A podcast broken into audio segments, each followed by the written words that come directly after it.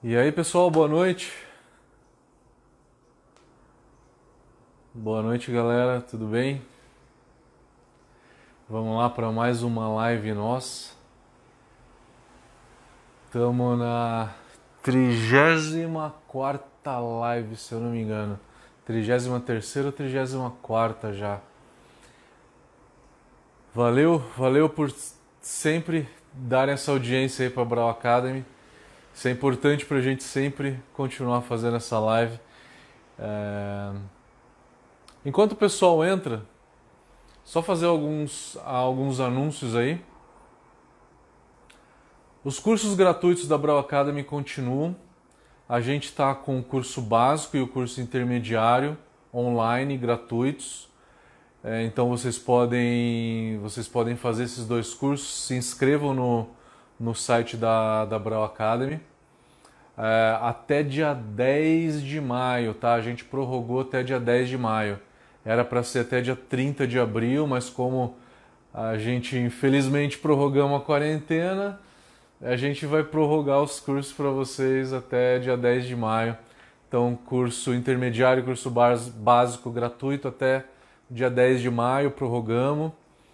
É, a gente está com duas séries, quarta-feira mosturação, sexta-feira lupulagem. Infelizmente, a gente não publicou nenhum vídeo semana passada porque a gente teve problemas técnicos, tá, gente? Desculpa, mas essa semana segue normalmente, tá?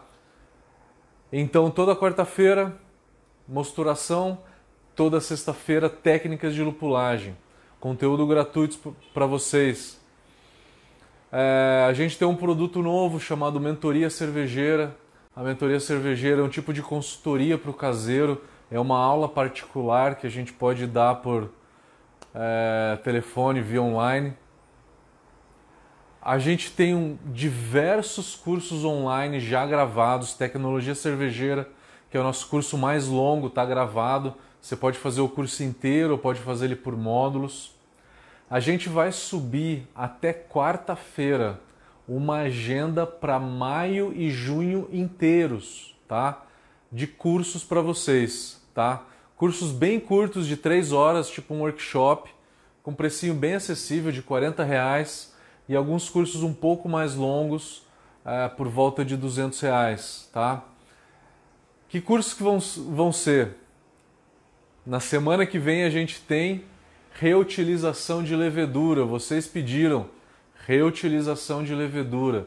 A gente vai falar sobre manuseio de levedura, reutilização de levedura já na semana que vem, tá? Essa é a grade que ainda não está no site, tá? A gente vai subir amanhã, mas com certeza até quarta-feira de manhã tem uma grade cheia lá, tá?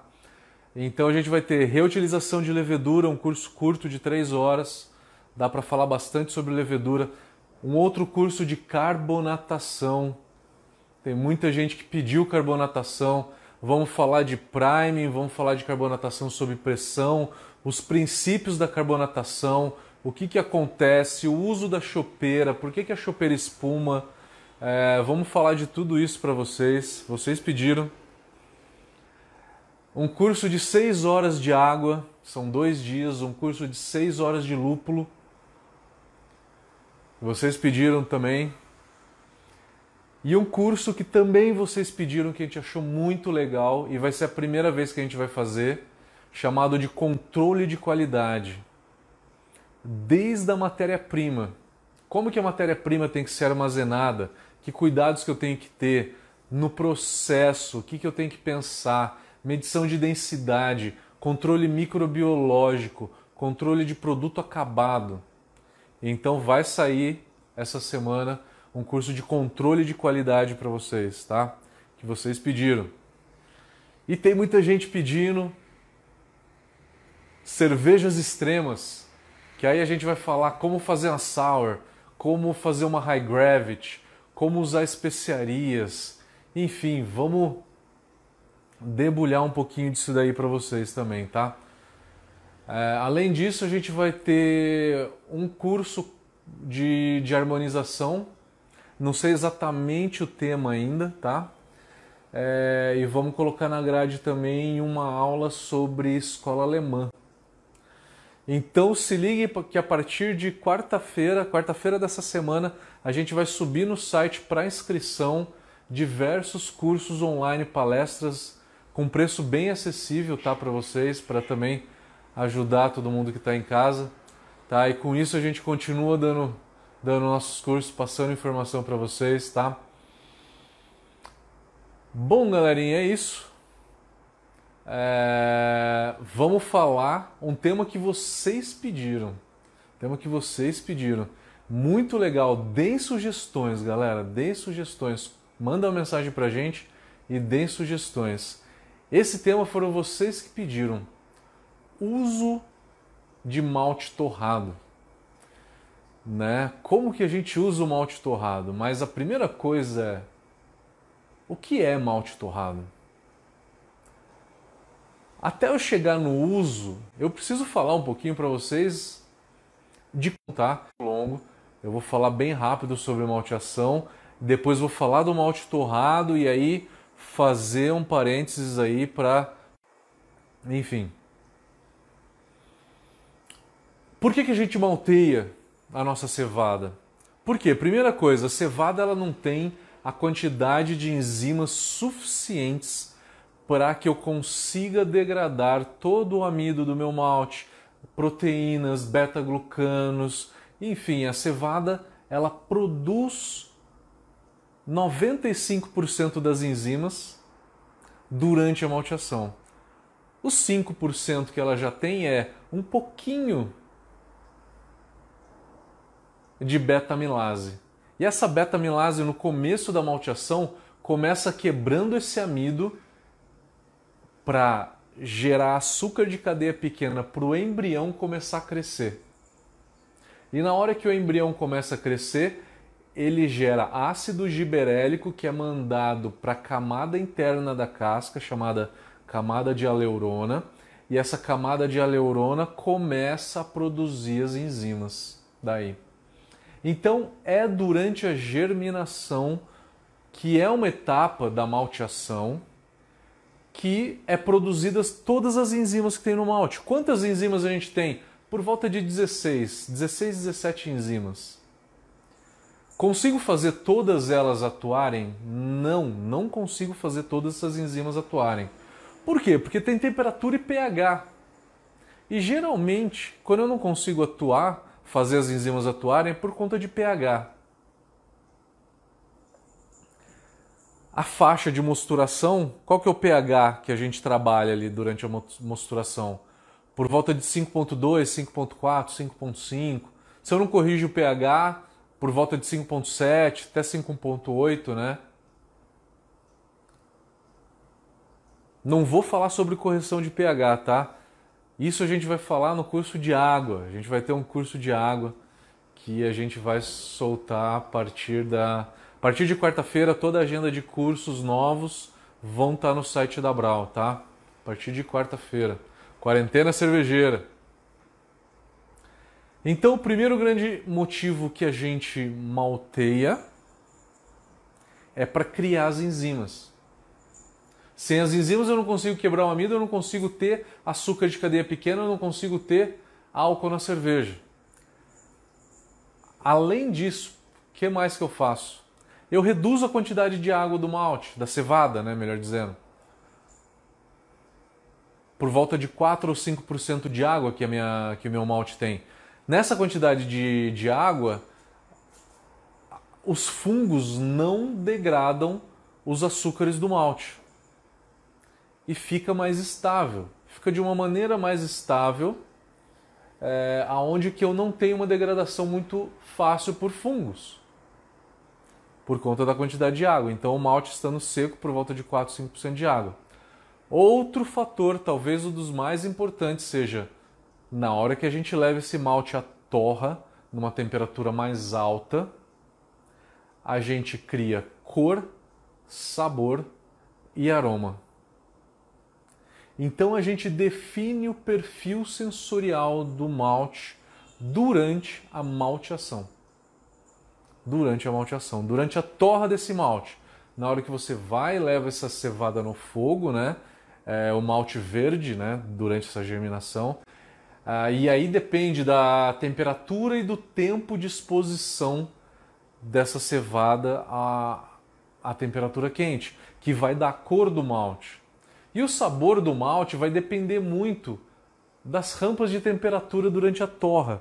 Se eu subir a temperatura de torra muito rápido, esse malte ele fica muito mais caramelizado, ele fica duro, né?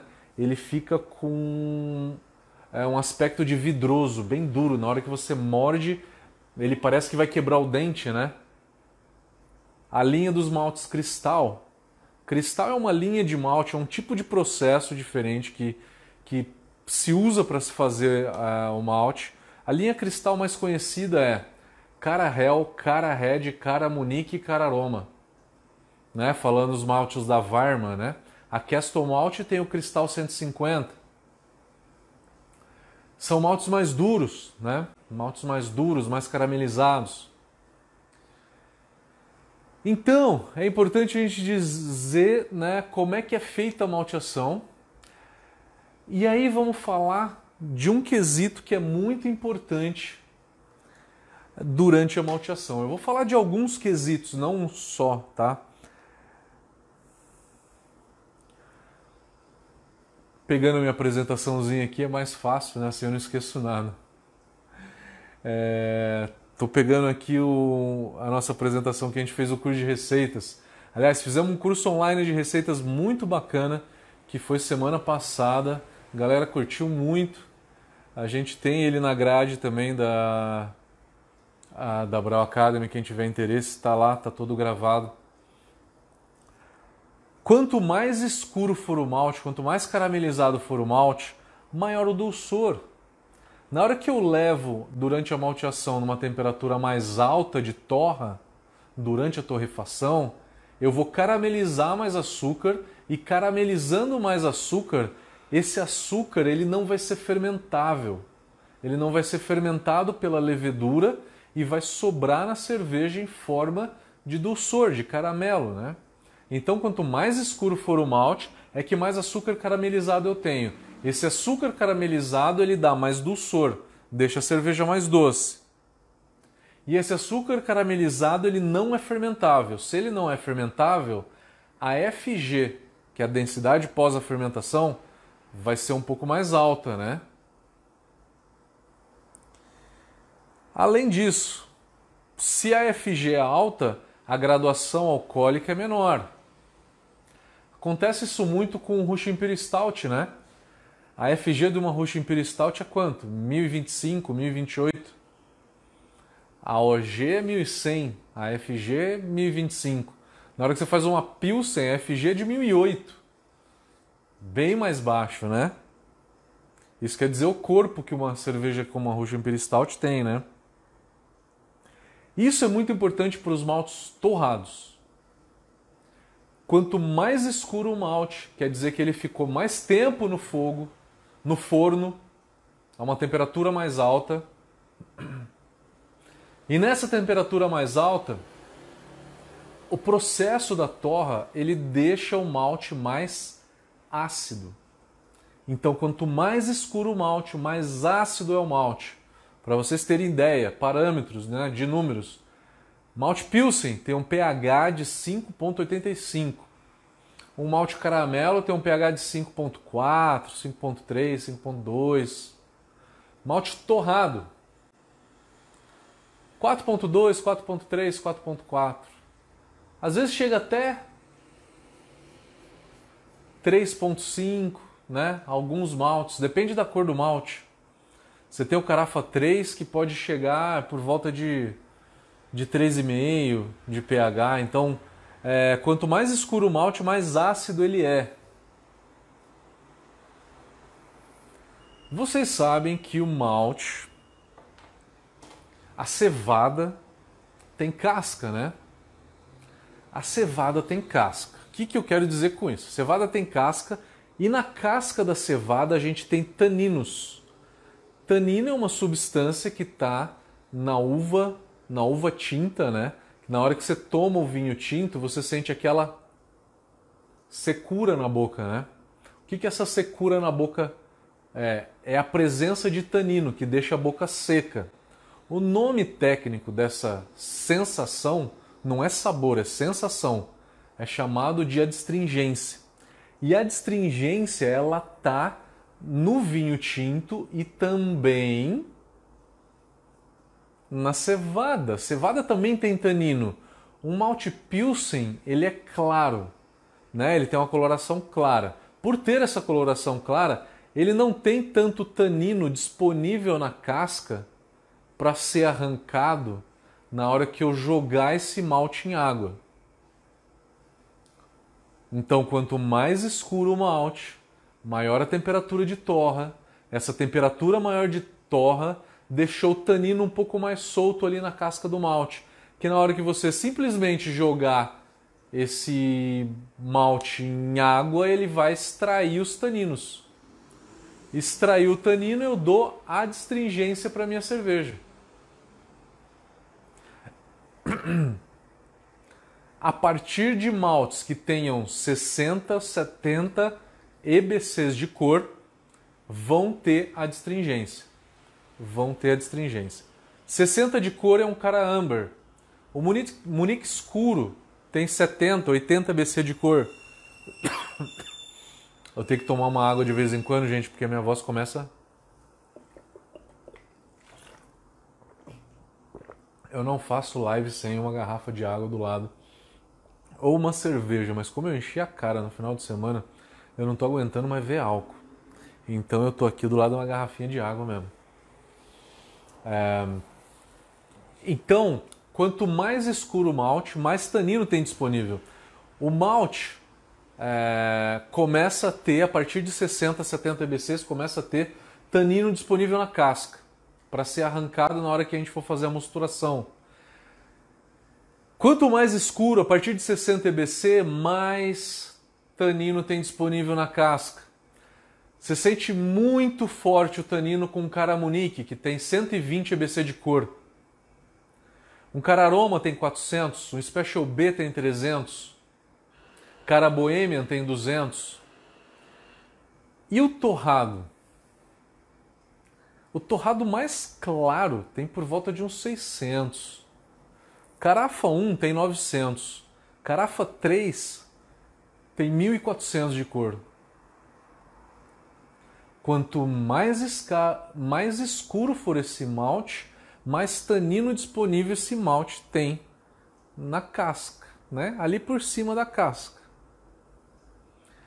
Então, a astringência, o porquê da, da, polêmica toda de usar o malte escuro. O malte, malte escuro é legal, mas ele pode ser um problema porque alguns estilos não aceitam a astringência. Stout aceita, Red Ale aceita, Amber Ale aceita, Amber Lager aceita, a Dunkel aceita. Qual não aceita? A Porter, a Schwarzbier não aceita muito muita distringência. Então, se eu estou fazendo algum estilo onde que eu vejo lá no BJCP que esse estilo não aceita distringência, aí pintou uma luzinha, né? O que, que eu preciso fazer para não deixar essa distringência toda é, na minha cerveja, na hora que eu for fazer minha cerveja? Eu tenho que me preocupar com a distringência, porque isso é um parâmetro sensorial por estilo. Uma Black IPA também não aceita distringência. Opções que a gente tem para não dar adstringência. Depois a gente vai falar de como elaborar a receita usando o malte torrado. Que proporções para uma porter, para uma. Vamos falar sobre tudo isso. Se vocês tiverem qualquer pergunta nesse sentido aí, podem, podem colocando no chat. É... Então vamos lá, qual método que a gente pode usar para não extrair tanto tanino? Primeiro deles, mais usado, é jogar o malte torrado no mash out. Porque ele vai ficar menos em contato com a mosturação, ele vai ter uma extração menor isso é bom e isso é ruim ao mesmo tempo. Você vai extrair menos substâncias de cor, você vai extrair menos açúcares caramelizados. A tua extração do malte vai ser menor de uma forma geral. de uma forma geral, tá? É, mas eu vou, vou extrair menos taninos também, tá? Essa é a parte boa. A parte negativa é que a tua cerveja vai ficar um pouquinho mais clara, um pouquinho mais clara do que você planejou ela no software. Então você vai ter que compensar isso por volta de 10, 15% a mais de malte torrado. Do malte torrado, do torrado, não do total da receita, pelo amor de Deus. Você colocar 15% da receita de malte torrado, cerveja vai ficar horrível. Ficar imbebível, pelo amor de Deus. Doug Merlo, meu amigo, como é que você tá? Beleza? Primeira técnica então é jogar esse malte na mosturação. No final da mosturação, no mash out. A melhor coisa é jogar na panela de mostura mesmo para dar uma homogeneizada. Tem gente que coloca em cima do fundo falso na outra panela, para depois transferir o mosto para por cima desse, desse malte torrado. Eu acho ideal você misturar ele no mash out na hora que você estiver fazendo o mash out, mistura ele para ir jogar para a panela de clarificação já misturado. E aí você, você vai resolver 100% da distringência? Não. Não. Você vai reduzir bastante, mas não vai resolver. Mas essa é uma das práticas mais fáceis de se fazer. Uma outra forma de se fazer é a extração a frio. Alguém aqui já fez? Eu nunca fiz, eu vou ser sincero.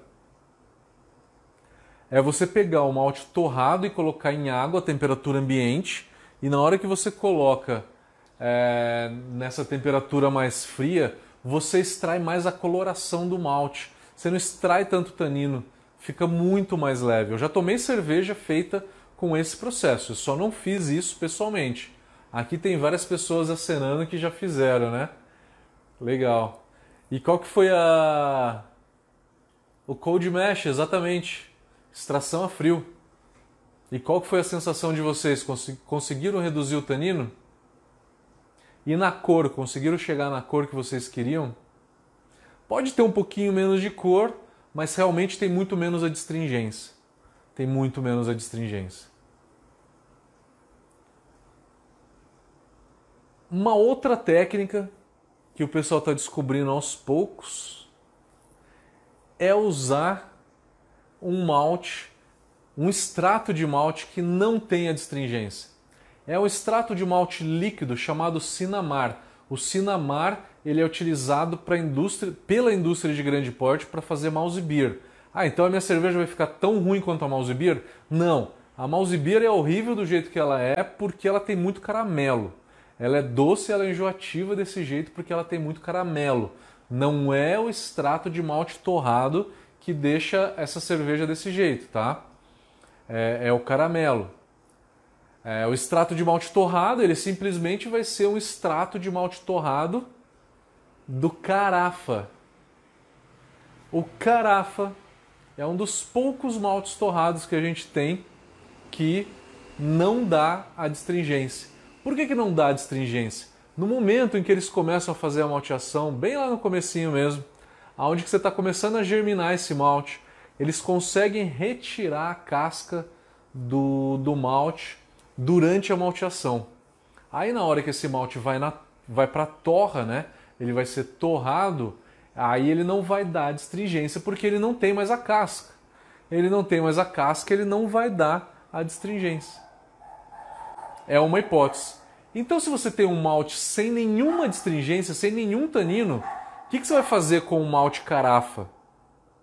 Então, o carafa ele tem, ele tem duas formas, né? Ele tem o malte em grãos e ele tem o Sinamar.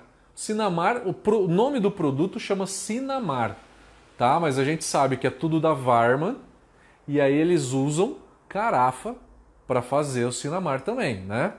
Então, a gente tem duas versões da própria Varman. O carafe, então, como ele não tem casca, ele não tem a distringência. Ele não tendo a distringência, você vai pegar esse grão, vai colocar desde o começo da moagem, junto com todos os outros grãos, vai moer tudo isso junto e vai fazer a tua mosturação normalmente. Dessa forma, é, dessa forma você não vai ter a distringência, porque o carafa não dá distringência. O carafa que não dá adstringência é o carafa special. O carafa tem dois nomes. Simplesmente carafa, ele tem casca. Carafa special, ele não tem casca. Mas 99% de todo carafa que você encontra por aí é tudo special sem casca, tá? Por quê? Porque é um malte excelente, talvez seja o melhor malte torrado que tenha. Né? De tão bom que esse malte é, inigualável. Realmente muito bom. Eu não estou falando mal da distringência, eu não estou falando mal do tanino. Existem estilos onde que a distringência ela é aceita, tá? Numa stout, por exemplo, numa Russian Imperial Stout. Já não é aceita numa Porter, numa Baltic Porter, numa Schwarzbier, por exemplo, né? É... Então vamos lá, deixa eu continuar aqui na apresentação para não esquecer nada. Quanto mais escuro for o malte, isso vale para o malte torrado também, menor o poder diastático, menos enzimas esse malte tem, né? E quanto mais escuro o malte, menor o rendimento que esse malte tem. Por quê? Malte cada vez mais escuro, né? Quando ele é bem mais escuro, ele vai começando a ter muito açúcar caramelizado. E esse caramelo ele vai é, se aderindo na casca e ele fica em pedrinhas, né? E aí é, isso não é extraído muito bem como o amido é, né? Porque esse caramelo ele veio da produção do amido, né? Você vai durante a malteação, quebra esse amido em açúcar de cadeia pequena. E aí durante a torra, esse açúcar de cadeia pequena que vira o caramelo. Né? Não é o amido diretamente, é o açúcar de cadeia pequena proveniente do amido, aonde que durante a malteação eu usei a beta-milase para quebrar um pouco desse amido. Então, conforme maior a, maior a cor do malte, quanto maior a cor, menor a eficiência, tá? Isso é prático, tá? Para vocês terem ideia de números. O malte Pilsen com uma eficiência boa, 82, 83%. O malte caramelizado, carafa. Desculpa, caramunique. Caramunique por volta de 72, 74% de eficiência. Na hora que eu vou para um carafa 65% de eficiência. Malte torrado, por conta disso. Um outro malte torrado que não tem casca é o malte de trigo torrado, se você encontrar. Por quê? Porque o trigo normalmente não tem casca. Ele não tendo casca, ele perde a casca muito fácil. Porque a casca do trigo ela é dura e na hora de você debulhar esse trigo, né, é, tirar ele do grão, é, você acaba quebrando a casca. Já a casca da cevada é flexível, aguenta o processo e aí eu consigo extrair a cevada com a casca. Já o trigo não. Todo trigo não tem casca, tá? Não existe nenhum malte de trigo com casca. Não é porque é flocos, não. O trigo não tem casca. Qual, agora vamos falar de uso, né? A gente falou um pouquinho da parte técnica, de como fazer malte, por que, que o malte é assim, as características principais. Qual é a diferença de cevada torrada para malte torrado? Ah, um é cevada torrada e outro é malte. Beleza. Sensorialmente.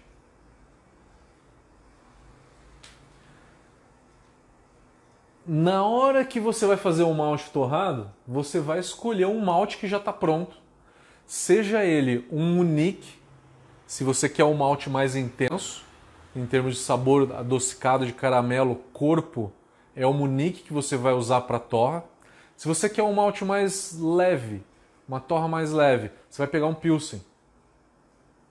Então você pega um malte base ou mais leve ou mais encorpado, vai levar isso para a torra e aí os açúcares livres que estão disponíveis neste malte, que foram gerados durante a, a malteação, a gente não tem mais só amido, né? A cevada só tem amido. Na hora que eu germinei esse grão, esse grão quebrou uma parte de amido e gerou em, açúcar de cadeia pequena. Na hora que eu vou levar esse malte base para torra, temperatura mais alta, esses açúcares de cadeia pequena que estão livres ali vão virar o caramelo. Então, qual que é a diferença de uma cevada torrada para um malte torrado? Numa cevada torrada eu tenho amido torrado. E amido torrado não vira caramelo, não é doce.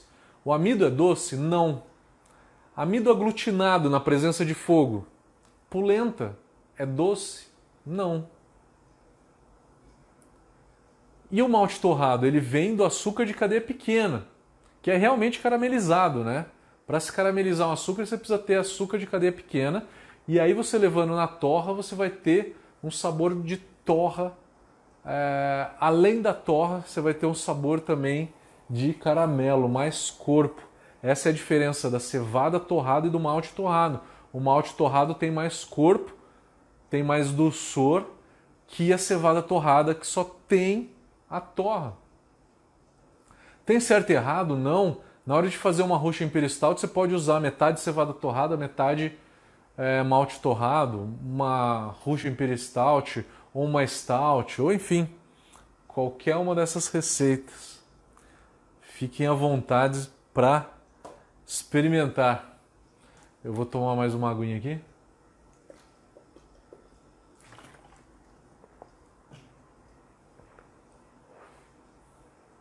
Vamos lá, uso do malte torrado. A primeira regra de uso de malte torrado que eu vou dar para vocês é uma que eu gosto muito de falar,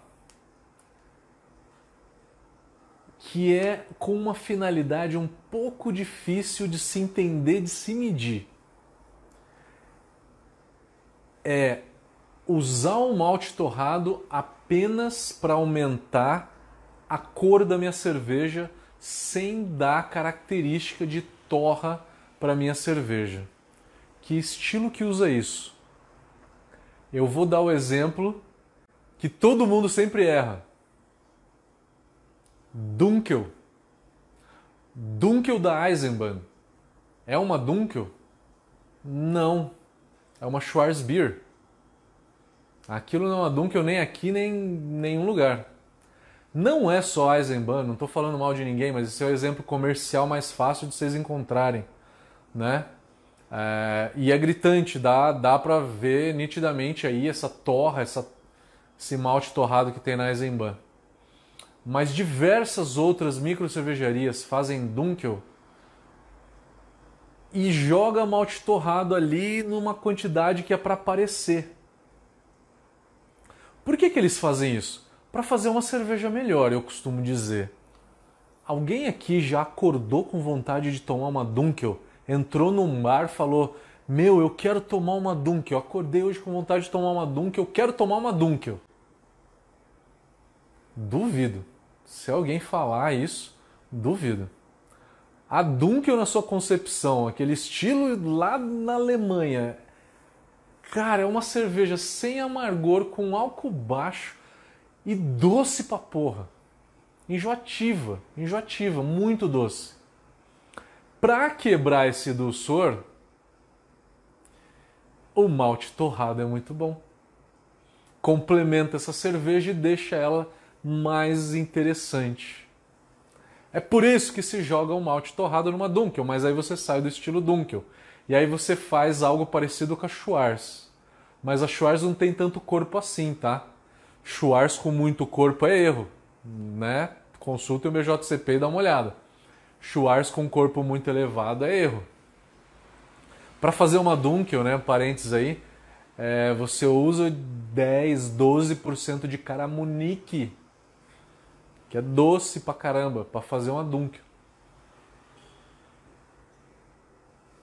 De tão doce que ela é. Só que aí, para você fazer uma Dunkel escura, marrom escura, você não chega nessa cor só com caramunique. Você precisa de um pouco de malte torrado.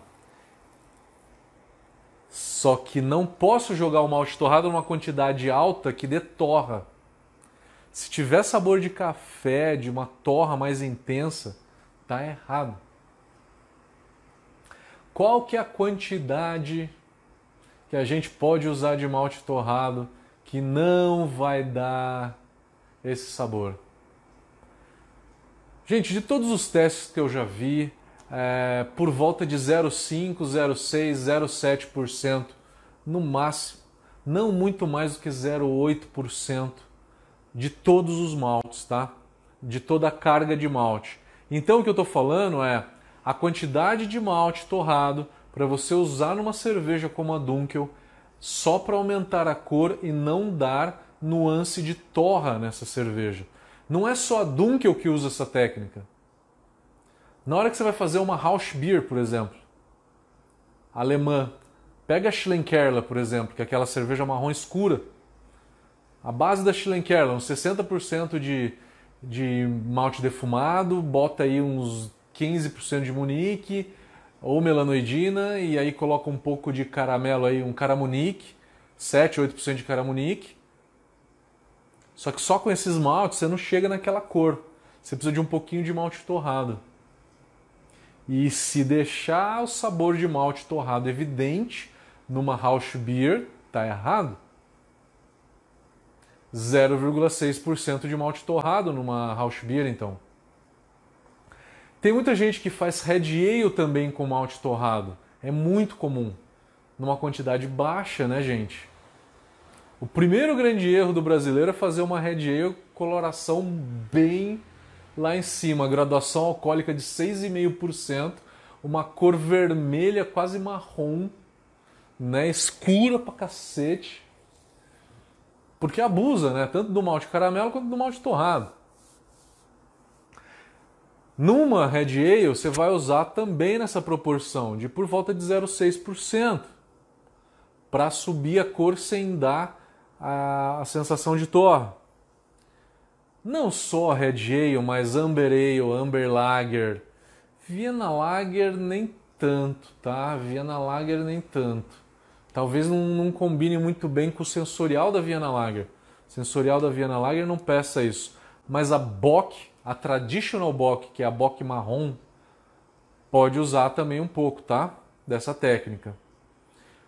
É, bom, eu falei acho que todos os estilos que eu lembrava que utilizavam essa técnica. Para fazer uma brown ale, uma brown ale, você vai fazer de 3,5 a 4% de malte torrado, 4,5 no máximo. Porque é uma cerveja que tem uma coloração não tão intensa, né? É uma cerveja tão escura. Uma porter um pouquinho mais escuro do que isso, de 4 no máximo 5% de malte torrado.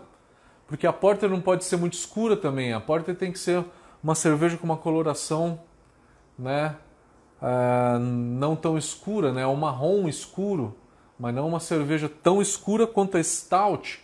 Para mim, a stout é por volta de 6% de malte torrado para você chegar numa stout. Numa Baltic Porter um pouco mais, 7, 8% não mais do que isso. Russian Imperial Stout, por volta de 10%. Eu diria que também mais uma dica: tenta não passar de 10% de malte torrado. Porque o malte torrado tem algumas substâncias ali que, se você utilizar em grande quantidade, é torra, né? É um negócio que não é doce, não é suave, né? O sabor do malte torrado não é tão suave. E você tem N substâncias aí no malte torrado que, se você usar em grande quantidade o malte torrado, ele pode vir a ter off flavors de malte torrado. O mais comum deles é um que em muita Russian Imperial Stout tem, é um aroma de borracha queimada. Alguém já pegou alguma Russian Imperial Stout, geralmente de caseiro, mas eu já vi comercial também. Comercial muito famosa. Muito famosa, tá? Com aroma de malte, com aroma de borracha queimada, proveniente do malte escuro. Para não deixar isso acontecer, tenta não usar mais do que 10% de malte torrado.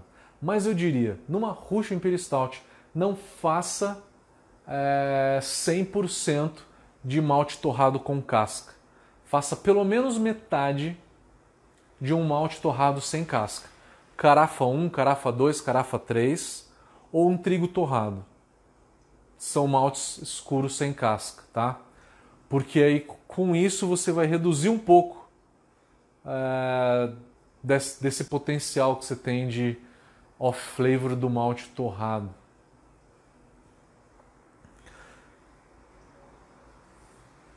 Deixa eu ver se eu tenho mais alguma coisa para falar. Galera, é isso. É, a explicação é, é, mais ou menos essa. Vou para as perguntas. Quem, é, escreve, quem escreveu pergunta no Instagram hoje. O Fábio Zang perguntou: algumas receitas são adicionados os maltes escuros apenas no final da mostura. Qual é o parâmetro? Essa pergunta do Fábio a gente já respondeu hoje, que é adicionar o malte no mash out. Se alguém perdeu algum momento dessa live, a gente sempre deixa no dia seguinte disponível no YouTube e a gente também deixa no SoundCloud e no Spotify, quem quiser ouvir o podcast, tá? Exatamente o mesmo áudio a gente disponibiliza no dia seguinte. Então a, resposta do Fábio tá. A gente já falou sobre a pergunta do Fábio. A Renata, minha amiga de Goiânia, está perguntando aqui: existe um percentual máximo de malte torrada, torrado para se usar em cada estilo? Eu acho que a gente acabou de responder aqui agora também, né? Eu dei alguns guias de percentual de malte torrado por estilo. O V. Hotz perguntou: quantos, quantos por cento do grist posso, posso colocar desde o início da abraçagem e não trazer a distringência. Desde o início da abraçagem e não trazer a distringência tem que ser um malte torrado sem casca. Mozart Mariano perguntou em quais estilos não é recomendável malte chocolate e em quais ele é essencial. É, não é recomendado nos estilos que não aceitam a distringência que eu falei aqui durante a live. Quais aceitam? Eu não me vejo tomando uma stout, stout stout, né, sweet stout, segundo o BJCP, sem um pouquinho de adstringência. Então acho que pelo menos um pouquinho de malte torrado com casca tem que ter para esse estilo. Red Ale é impossível não ter adstringência. Por quê? Para chegar nessa cor você precisa de malte caramelizado. Não existe nenhum malte caramelizado no mundo sem casca. Todos eles têm casca. Luciano, de Goiânia, como é que tá? Galera de Goiânia aqui. É, Luciano perguntando: fale por favor sobre os maltes chocolate, black e cevada torrada, com e sem cascas. Ô Luciano, eu acho que você tá aí, acho que eu vi você entrar aí. É, eu acho que a tua pergunta eu respondi durante a live inteira, né? Um pouquinho de cada coisa. Eu acho que está respondida. Se faltar alguma coisa, pergunta aqui. ClickUp Marketing está perguntando: quem quer braçar assim que a quarentena acabar? Todo mundo, meu amigo. Inclusive eu. Eu bracei a cerveja semana passada como eu tô sem geladeira aqui, eu tinha que fazer uma belga, né, para fermentar a temperatura ambiente. Eu fui lá e fiz uma do Bel. Com T58 mesmo, nada demais, nada demais, só para tomar, ter alguma coisinha para tomar, né? Fazia tempo que eu não fazia uma do Bel. Eu fui lá, fiz a minha do Bel. E como eu tô sem geladeira, não vou maturar. Vou envasar a cerveja quente. E ela tá boa pra cacete. Vai ficar um pouco turva, mas não tem de acetil, não tem nada, né? Lógico. Fermentou em temperatura alta, temperatura ambiente, não tem enxofre de acetil nem acetaldeído, não tem como. Experimentei ela ontem, tá ok. Amanhã eu já invaso. Com oito dias de fermentação, sem maturação. Vou invasar, não tem problema. Ficar sem cerveja eu não vou, né? Senão eu deixaria pelo menos uma semaninha zero graus para dar uma decantada.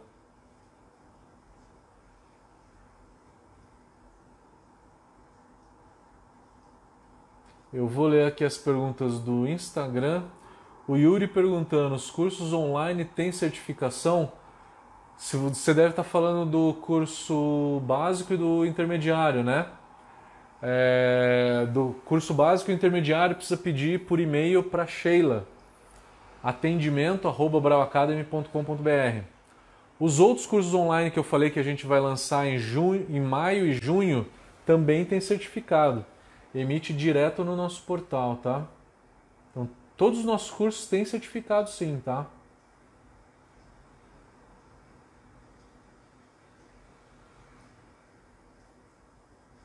Teodoro Vitor perguntou: manda um de reutilização de lúpulo também. Reutilização de lúpulo, boa, cara. Reutilizar o lúpulo do dry hop, né? Boa pergunta, cara. Eu vou anotar. Valeu, Teodoro. Parada certa. E aí, como é que tá? Que, que o Parada Certa está perguntando? Chopp no Kegerator desperdiça bem menos?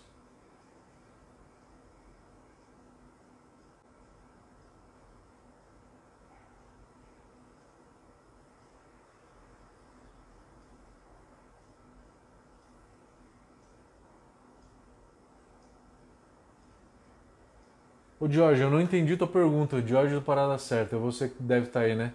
Eu não entendi tua pergunta, cara. Depois complementa ela para mim.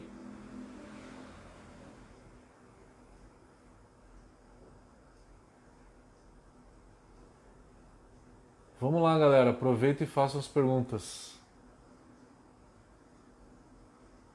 Bruno Oliveira. Tô nessa também, ressaca forte. Porra, eu também, cara.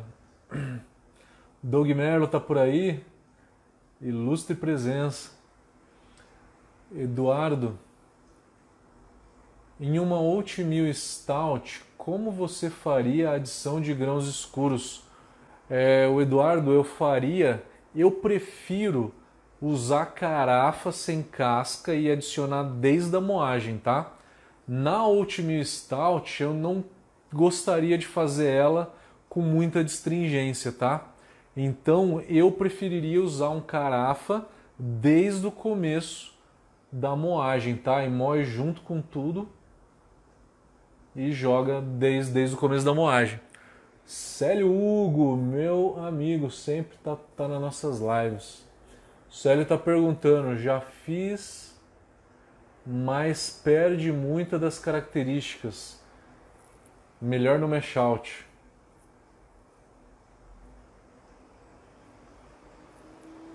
Eduardo, qual carafa não dá distringência? O carafa special, né?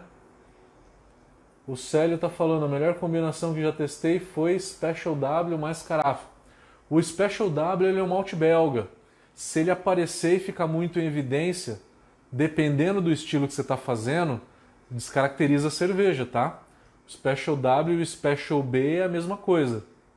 É a mesma coisa que o Special X também, né?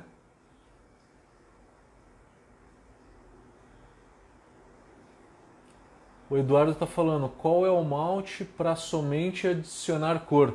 É o malte torrado. E no começo da live a gente falou das quantidades dele, né? Por volta de 0,6%. É o malte torrado.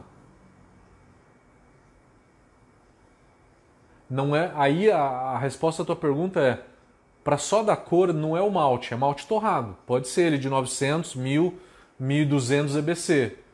O segredo dessa história é a quantidade que você vai jogar, que tem que ser baixa, tem que ser 0,6%. Guilherme Vargas, mas a Dunkel da HB é boa. Cara, a Dunkel da HB é uma das melhores que tem. É uma das melhores que tem, sim. Eu zoei a Dunkel, desculpa, gente, é que ela é muito doce, né? Ela é uma cerveja que você não, não tem aquele desejo por tomar uma Dunkel, né? Você pode até ter desejo de tomar uma Weiss, né? uma Pilsen, mais uma Dunkel. Perdão os que gostam de Dunkel, tá? O Evandro está perguntando, dicas por uma Russian. Eu acho que eu falei, né? Você perguntou antes de eu falar das quantidades da Russian, né? O Leandro também estava pedindo dica para Russian, eu acho que eu falei. O Guilherme, né? O Jorge está perguntando: fiz a minha primeira stout sábado, coloquei torrado 15 minutos finais do mashing. mais o mash out, será que vai trazer muita distringência? Você usar no mash out reduz a distringência, nunca vai ser zero, tá? Mas reduz a distringência sim. Ô Eduardo, que receita que você está pedindo? Você fez um comentário que eu tô lendo agora, eu não sei a respeito do que, que você está falando. O instrutor Signor está perguntando que malte especial uso numa Belgian Pale Ale para deixar um pouco de dulçor residual. Numa Pale Ale para deixar um dulçor residual é um malte caramelo tipo um cara red, um cara rubi, até um cara munique você pode usar mas cara Munique acho que não, cara. Eu usaria um cara Red, que tem mais ou menos 50 EBC de cor, né? Meu amigo Shima, quanto tempo de maturação para uma Russian Imperial Stout? Shima, aí tem dois tipos de maturação, né? A maturação no balde, que eu diria que é por volta de uns 15 dias. Se você for deixar na madeira, aí é outra história. É de 3 meses a um ano. E aí você tem uma, um outro conceito que é a cerveja arredondar na garrafa.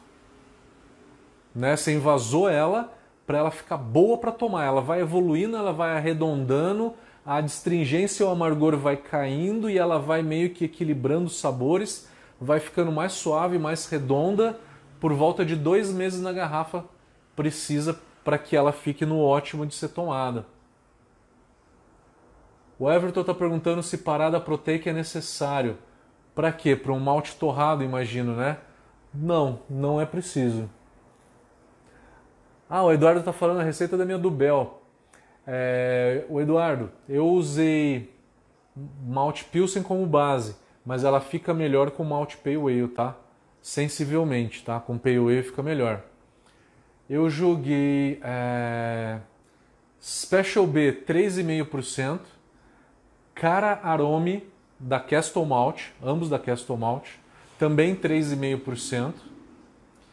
E aí eu joguei 6% de Malt Abbey. E aí a base Pilsen, mas aí a base eu não vou lembrar, decora a base. Faz a conta ao contrário, né?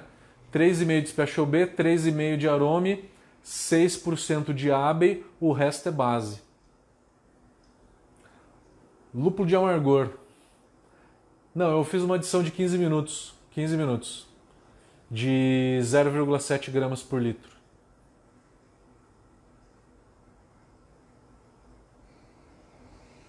Petróleo da Dum? O que, que seria sobre o petróleo da Dum? Debril Barretos. Como é que você está? Ele está falando, boa noite, Matheus, para uma India Black Ale. Qual seria a quantidade de malte escuro? É, se você for usar malte escuro e for jogar desde o começo, usa o carafa. Se não, faz uma infusão a frio, tá? Um cold mash, para não dar muita distringência.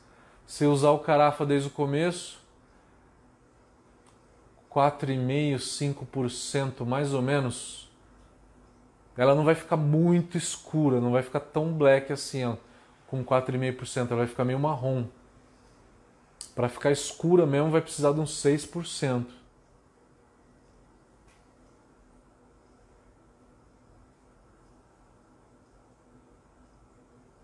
O instrutor Signor está falando ali sobre a porcentagem que cada malte especial tem de mele e, glace sendo que tanto mais glass acima de 50%, mais doçor residual e o malte vai deixar o malte vai deixar, se isso procede.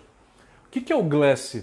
Não sei se você estava no começo da live, eu falei que dependendo de como você faz o malte, você sobe muito rápido a temperatura e o grão fica vidroso.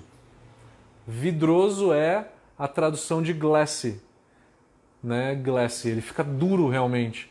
Então o que, que acontece? Isso é malte cristal. Malte cristal é uma subdivisão dentro dos maltes especiais. E é um malte onde que durante a torra você sobe rápido a temperatura, ele fica mais duro, carameliza muito mais, caramelizando ele vai ficar mais doce, que nem você perguntou, e vai deixar a cerveja mais doce. O Everton está perguntando: você tem algum curso para mexer no Beersmith?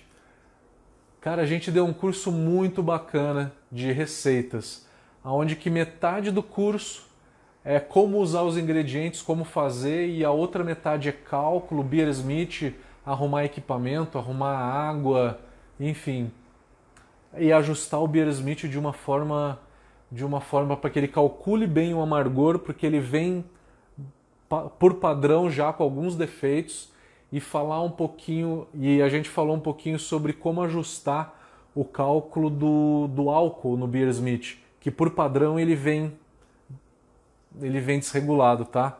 Ele calcula mais álcool do que do que deveria. Mas é fácil, tem uma tem uma coisinha que a gente acerta nele lá. Reginaldo, Rusty Beer. Queria uma Rusty Beer na quarentena, hein, cara? Hã? Quem sabe?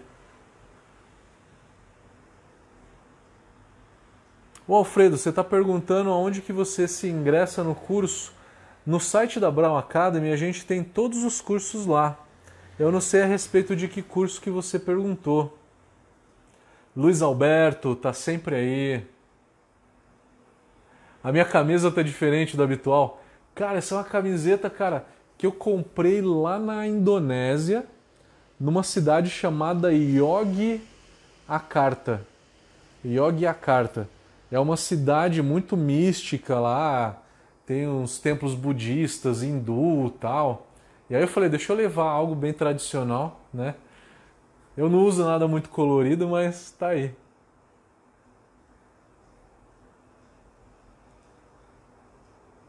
Galera, vamos lá, mais perguntas que a gente está terminando já.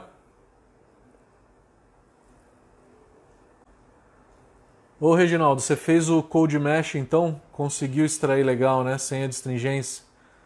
Legal. O mestre Kask fez também, ele me falou que o resultado foi show de bola na Black IPA dele. O Douglas Martins está perguntando: sabemos da dificuldade do teste do iodo em receitas com malte torrado. Qual a dica? Douglas, o seguinte, você tem que pegar, pega um pires branco desse, né? E aí na hora que você for colocar as gotinhas de malte, você vai colocar duas ou três gotinhas de, de mosto só, aonde que você olhe e você consiga ver o fundo do pires, tá? Não adianta colocar muito para ficar escuro, porque na hora que você pingar o iodo não dá para ver nada. Você tem que colocar as, as gotinhas de iodo num pires e deixar um pouco esparramado.